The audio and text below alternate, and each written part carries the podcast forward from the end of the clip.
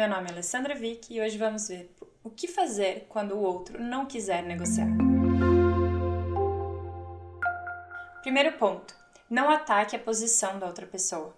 Tente perceber o que está por trás, quais são os interesses daquela pessoa por trás daquele pedido. Então, não é uma questão nem de aceitar ou não aceitar. Tente não julgar inicialmente, mas simplesmente pensar que é uma possível opção. O segundo ponto é não ficar defendendo a sua perspectiva, e sim estimular para que o outro apresente críticas e sugestões. Um, uma técnica que ajuda bastante é perguntar o que, que você faria se estivesse no meu lugar. Isso estimula a inversão dos papéis e faz com que vocês consigam pensar juntos em outras soluções para aquela situação. Terceiro ponto é separe a pessoa do problema. Deixe de criticar a pessoa de uma forma pessoal e passe a pensar você e a pessoa contra o problema. Deixe a outra pessoa desabafar, para você conseguir identificar o que é importante para ela naquela situação. Saber escutar é uma arte. Quando nós conseguimos escutar o outro verdadeiramente, nós conseguiremos chegar a resultados que, que serão muito mais benéficos, tanto para o outro quanto para você mesmo. Porque nós temos informação e conseguimos separar, deixar de ficar levando para um lado pessoal e buscar resolver aquela situação. Mais do que eu estou certo e você está errado, mais do que ficar criticando aquela pessoa, e sim buscar resolver e criticar o problema. Então você muda aquela perspectiva. Isso ajuda muito na hora de solucionar a questão. Uma dica importante nesse contexto, quando a outra parte ela não quer negociar, é no lugar de afirmar, perguntar. No lugar de falar, quero isso, vamos fazer isso, pergunte. O que, que você acha se fizéssemos assim?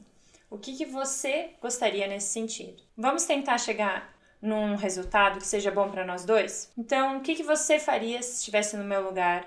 Ou como que nós podemos fazer para daqui para frente isso ser diferente? Enfim, vai instigando o diálogo, a partilha e a troca.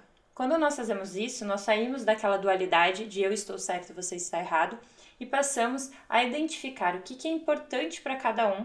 E a outra pessoa que inicialmente estava um pouco resistente e não queria nem sequer negociar, ela começa a abrir espaço para isso, porque ela se sente acolhida e sente que é um espaço seguro para ela colocar suas questões. Isso quer dizer que todo mundo é paz e amor e, e tá tudo certo e não tem com que se preocupar? Não. Mas isso é no sentido de proporcionar uma outra perspectiva. Nem sempre a pessoa irá aceitar, mas muitas e muitas vezes é possível quebrar essa posição inicial que às vezes está ligada a alguma emoção ou algum receio daquela pessoa e depois, através desse, desse diálogo, você criar uma confiança e uma construção com a outra parte. E ela aos poucos vai abrindo um pouco aquele muro que ela tinha criado inicialmente. Esses foram alguns pontos do livro Como Chegar ao Sim.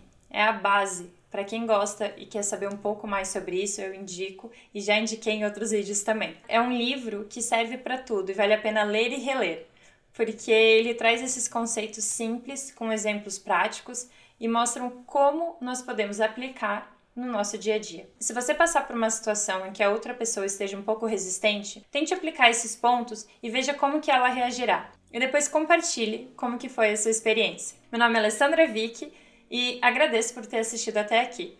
Se você gostou, compartilhe com outra pessoa que também possa gostar desse assunto. Te encontro no próximo vídeo.